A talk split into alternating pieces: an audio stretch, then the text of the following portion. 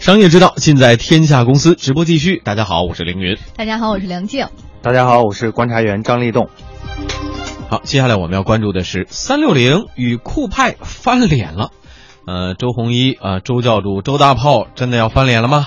今天，奇虎三六零发布了一份公告，宣布自己已在日前已经书面通知酷派，要求酷派按照股东协议内容。购买三六零在双方共同成立的合资公司中所持有的全部百分之四十九点五的股权，总价约为四十八点，呃呃十四点。八五亿美元，吓死了！我差点给他又说多了，就将近十五亿美元嘛。嗯，所以这一次开头凌云又问了一个问句嘛：周鸿祎真的翻脸了吗？答案是真的啊。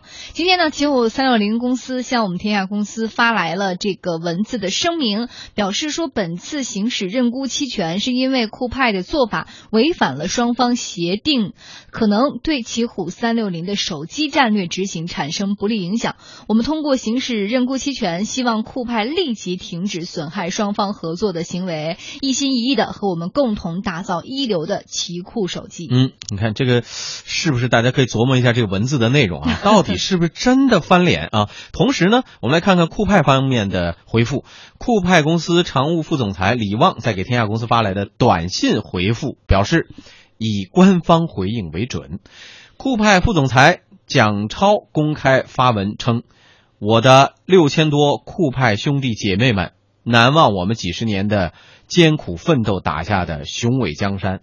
我们已把酷派当成是自己的家庭，在今天，我们要紧密团结，做好自己的工作。我们将不会畏惧击败邪恶的任何力量，取得胜利。记住，我们不是一个人，我们是六千多个家庭和一亿多消费者。让我们战斗吧！哎，两者之间的文文本我们可以对照一下啊。嗯，然后我们有一位接近两家公司的业内人士哈，他在看到这个事情的时候向我们表态说，这样的对峙状态持续不了太久。就目前来说，现在这样真刀真枪的对着干呢，我相信它不是一个长久之计，肯定会不会说是大家那得不到好处，也让你没有好处。最终还是要考虑各方的利益。我们来看，就在昨天，酷派和乐视分别召开了有关手机的发布会。乐视呢是正式发布了乐视超级手机 Max 的这个蓝宝石版，从今天开始可以预约，九月十五号十二点开放购买。乐视控股高级副总裁、乐视移动。公司的总裁冯信指出，呃，乐 Max 蓝宝石定制版只是一个开始，未来乐视将在更多的细分市场发力，推出适合不同细分人群的专属生态手机。同时，酷派的新品发布会上首次展示了在业务层面的最新进展。酷派的新品联合乐视平台内容开放共享，那么这也成为了事件导火索。奇虎三六零认为，这对奇酷团队的未来发发展造成很严重的影响。嗯，对此，呃，乐视网的董秘张特表示不方便发表意见。啊，对不起，这个不是上市公司的事情，我不方便发表意见，好吧？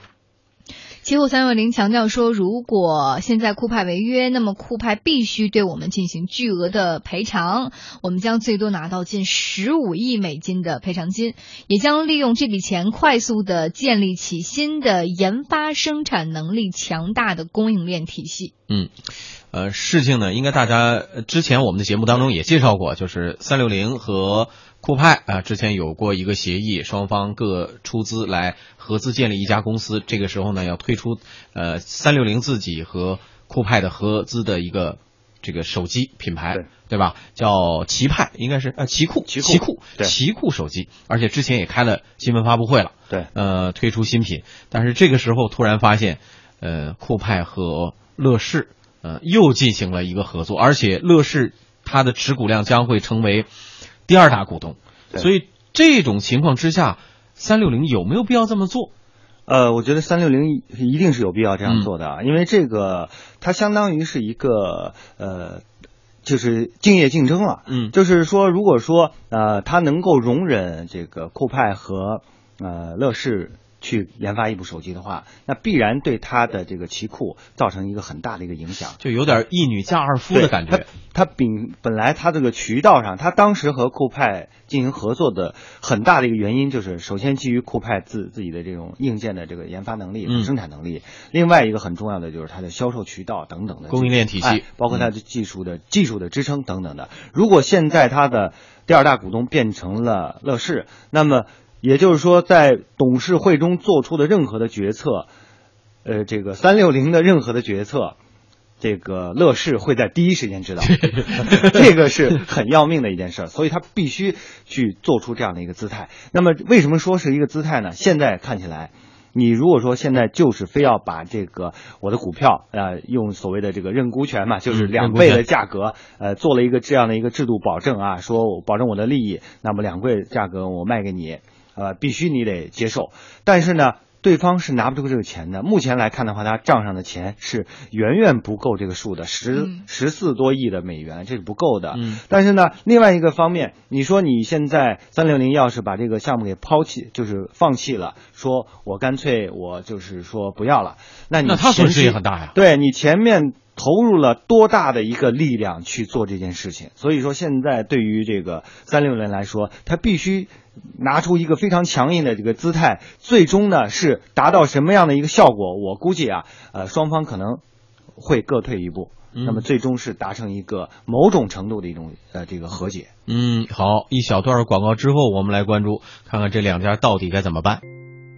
那刚才我们已经说到了，奇虎三六零与酷派他们的结盟或者叫兄弟结义，在二零一四年的年底，当时呢，三六零宣布与酷派是成立合资公司，叫奇酷。这当时消息放出来的时候，业界也是哗然的，有点赞送祝福的，也有说挖苦不看好的。嗯，想当年双方还是很恩爱的哈。比如说今年的五月六份呃六五月六号的时候，手机品牌奇酷的发布会现场，周鸿祎和酷派的创始人郭德英呃对松山湖畔的联姻温情回忆啊。当时双方是携手对未来非常充满向往。嗯，这个还没到两个一月呢啊，一个多月之后，哎，乐视来了。六月二十八号的时候，乐视旗下香港公司就出资二十一点八亿元，获得了酷派集团百分之十八的股份。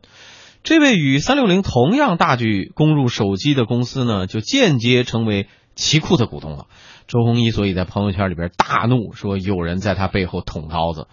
结果 六月二十九号，郭德英哎卸任酷派总裁了，就是当时与周鸿祎啊温情脉脉的人，人家卸任了啊。嗯，所以这之间呢，双方是相对比较平静，然后到今天啊，三六零和酷派的矛盾就基本上就公开了，摊在那儿了。实际上这一切也不是说毫无征兆，在八月三十一号的时候，乐视控股官方的微博就曾经发文说，一个杀毒软件加个 CPU 就可以当手机卖了吗？别闹了，七天后给你点颜色看看。配图的文案则是我不姓周，我不胡诌啊，这个矛头直接就对准三六零。对，语言尺度还是挺大的。这个，所以到了六月九号的时候，周大炮在朋友圈里也是放狠话，说不惜一切代价，不计成本，宁可玉碎，同归于尽。谁拦着我做手机，我就弄死谁 啊！这不是威胁，这不是恐吓，这不是威胁，不是恐吓，是什么呀？不过，IT 评论人洪波认为说，双方还不一定，啊，真不一定会动真格的。